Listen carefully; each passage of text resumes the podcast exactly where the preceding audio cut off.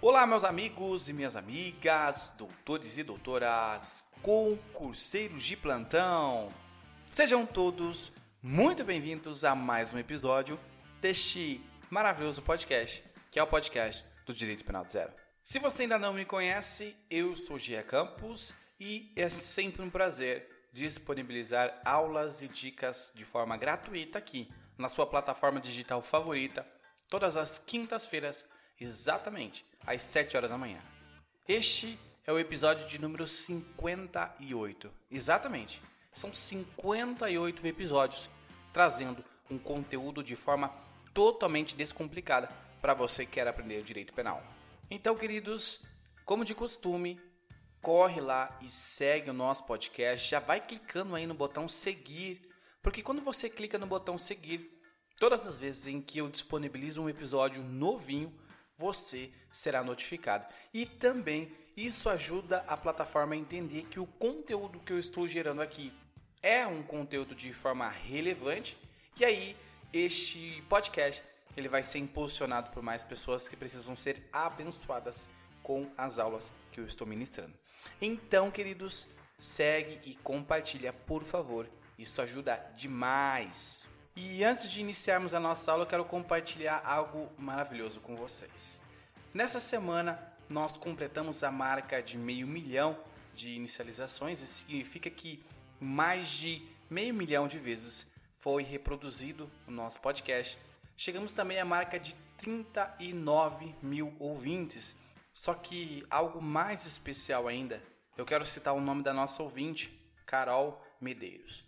A Carol Medeiros ela me mandou uma mensagem nessa semana dizendo que graças ao conteúdo que eu estou gerando aqui nesse podcast, ela conseguiu, meus caros, ser aprovada no concurso da Polícia Militar do Ceará. E quando eu recebo uma notícia dessa, meu coração fica muito alegre, porque de fato eu consigo ver que isso que eu estou fazendo é extremamente relevante para vocês. Então, o meu agradecimento e o meu abraço à nossa colega Carol Medeiros, tá bom?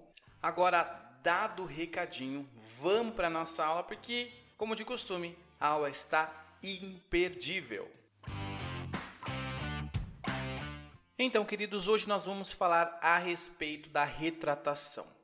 Eu pergunto aos senhores o que de fato é a retratação. Bom, já respondo aqui que a retratação nada mais é do que um desdizer, é um voltar atrás, é um arrepender-se daquilo que foi dito. Então, já iniciamos aí. Então, agora você entendeu que se retratar é dizer, ei, o que eu disse, na verdade, não é verdade. O que eu vou dizer agora é que é a verdade. E eu estou me retratando. Mas a outra pergunta que eu faço é: em que momento eu posso me retratar? E em quais crimes eu posso me retratar? Será que a retratação ela pode ser feita em qualquer crime? Qualquer momento do processo? Bom, a retratação ela só pode ser feita quando, meus caros, o crime ele houver uma previsão legal. Se não houver uma previsão legal da possibilidade de retratação, não há que se falar em retratação. Então hoje eu vou falar sobre os, as três possibilidades de retratação, tá?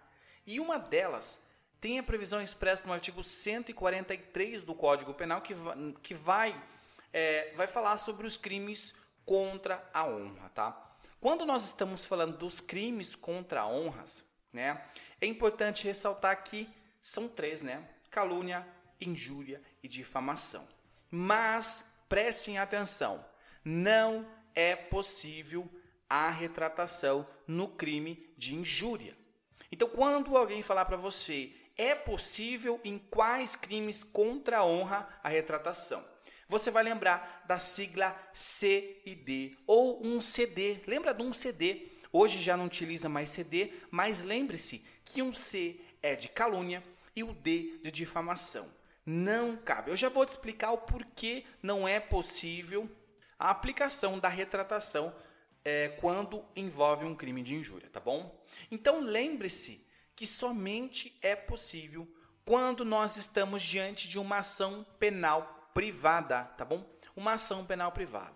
Lembre-se que a ação penal privada ela também deve ter previsão expressa quando é uma ação penal privada ou não. É, acredito que eu não me recordo agora, mas acredito que eu já tenha uma aula específica falando sobre ação penal privada e ação penal pública. Então, é, quando terminar esse assunto, você dá uma olhadinha. E continuando, é importante ressaltar ainda que a retratação ela é uma das causas de extinção da punibilidade. Guarda isso. Retratação é uma das causas de extinção da punibilidade na forma do artigo 107 do Código Penal, inciso de número 6, tá bom? Inciso 6 do artigo 107 do Código Penal. Então, queridos, como eu havia dito, só pode haver retratação se houver uma previsão em lei e detalhe, somente até a sentença em primeiro grau. Jean, mas e no caso do tribunal do júri? Eu vou falar para vocês, porque existe uma corrente majoritária, uma corrente minoritária, mas eu já vou falar com vocês logo mais, tá bom? Prosseguindo, nós temos, na verdade, é, o que a doutrina diz que é certo e o que diz que é errado. Normalmente nós vemos a, a, o dizer retratação do agente. A doutrina julga esta frase, retratação do agente, de forma errada. Ela diz que o correto é você falar retratação do suposto agente. Por quê?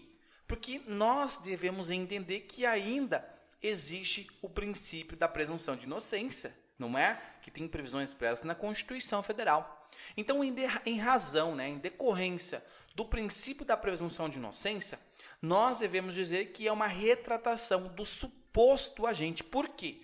Porque ainda não tem uma sentença condenatória transitada em julgada. Com base nisso, agora você já entendeu, opa, a retratação ela só pode ser feita, detalhe, antes da sentença. Então, o sujeito ele deve se retratar antes da sentença quando nós estamos falando do crime de calúnia ou difamação. E aí, como eu acabei de dizer que a retratação é uma causa de extinção da punibilidade, obviamente que o sujeito ele vai ficar isento dessa pena. Ele não vai responder pela pena. Concurseiros, entendam uma coisa, que aqui o sujeito ele não está negando algo que está sendo imputado a ele. Aqui ele não vai negar. Até porque se ele negar, ele não vai se retratar, evidentemente. Porque se eu estou negando, eu não vou me retratar. Então, aqui o sujeito, ele, digamos assim, ele vai se retratar de um fato apenas e não de um crime. Então entenda, é um fato e não um crime. Só que aí talvez você se pergunte, tá, essa retratação ela deve ser vinda de, de que forma? Ela tem que ser espontânea, voluntária, ou ela tem que ser obrigada, ela tem que ser coercitiva. Bom, a gente sabe que no direito penal não existe isso de coerção. O sujeito, quando ele decide uma, realizar uma retratação, a retratação ela deve ser de forma voluntária, inequívoca. Ele tem que realizar essa retratação de uma forma clara, de forma que aquelas pessoas que estejam ali no processo, né, o juiz, as partes, elas possam compreender de fato que o sujeito ele está se retratando e essa retratação dele vai englobar tudo aquilo que ele diz e ele está apenas se retratando de algo que já foi dito anteriormente por ele mesmo, não por outra pessoa. Eu não posso me retratar de algo que outra pessoa diz. Eu vou me retratar somente com base naquilo que eu falei, tá? E aí talvez venha a pergunta básica, Jean. Você já disse quais crimes cabiam, mas tem mais crimes aí que cabe a retratação. Em primeiro momento, novamente, na forma do artigo 143 uh, ah, do Código Penal, que vai falar dos crimes contra a honra, tá? É possível retratação nesse crime, lembrando, antes da sentença. Ainda, meus caros, na forma do artigo 342, parágrafo 2 do Código Penal. Aqui é o crime de falso testemunho, tá? Ou falsa perícia, tá bom? E aí talvez você deve estar se perguntando, Jean, por que, que não é possível a retratação quando nós estamos falando da injúria, tá? Bom, porque aqui a retratação ela só é possível como eu havia dito anteriormente, no crime de calúnia e difamação. Por que, que só é possível na calúnia e na difamação? Por quê? Porque aqui os fatos eles podem ser desmentidos. Já na injúria, eu estou falando sobre uma qualidade negativa de uma pessoa. E a retratação, ela não vai conseguir fazer com que aquilo que eu já imputei àquela pessoa, ele perca o valor diante de uma retratação, por exemplo. Vamos imaginar um exemplo de alguém que chama uma outra pessoa de burro ou analfabeto. Aí eu vou lá, faço uma retratação e falo: não, o sujeito não é burro nem analfabeto. Ele é sábio e ele é muito letrado. Gente, é claro que isso não vai conseguir fazer com que a, cesse aquela ofensa que foi maior. Poxa, chamei o cara de burro e chamei de analfabeto. Nada do que eu diga agora vai poder conseguir mudar. Então, por isso que quando nós estamos falando de retratação, não é possível nos crimes que envolvem a injúria, apenas na calúnia e na difamação, a sigla CD, tá bom? O mesmo vai acontecer quando nós falamos da, do artigo 342, parágrafo 2 tá? O 342, parágrafo 2 vai falar sobre a, a falso testemunho ou falsa perícia, tá?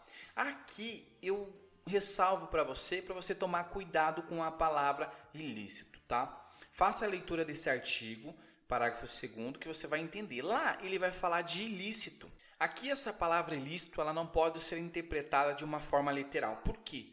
Porque se o agente ele comete um falso testemunho e existia uma causa de exclusão da culpabilidade, por exemplo, o sujeito ele estava diante de uma causa, uma coação moral irresistível. E aí, como tinha uma coação moral, então como é que você espera que uma pessoa que estava sofrendo uma coação moral ela não falte com a verdade. Então é evidente que aqui a conduta ela não vai ser reprovável. Por quê? Porque o sujeito ele estava agindo em razão da coação na forma do artigo 22 do Código Penal.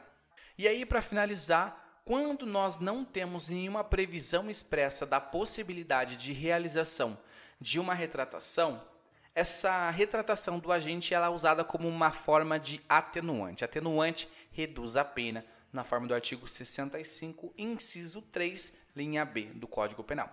E aí, voltando na questão do tribunal do júri, o entendimento majoritário é que é possível sim a retratação antes da decisão do conselho de sentença, perfeito?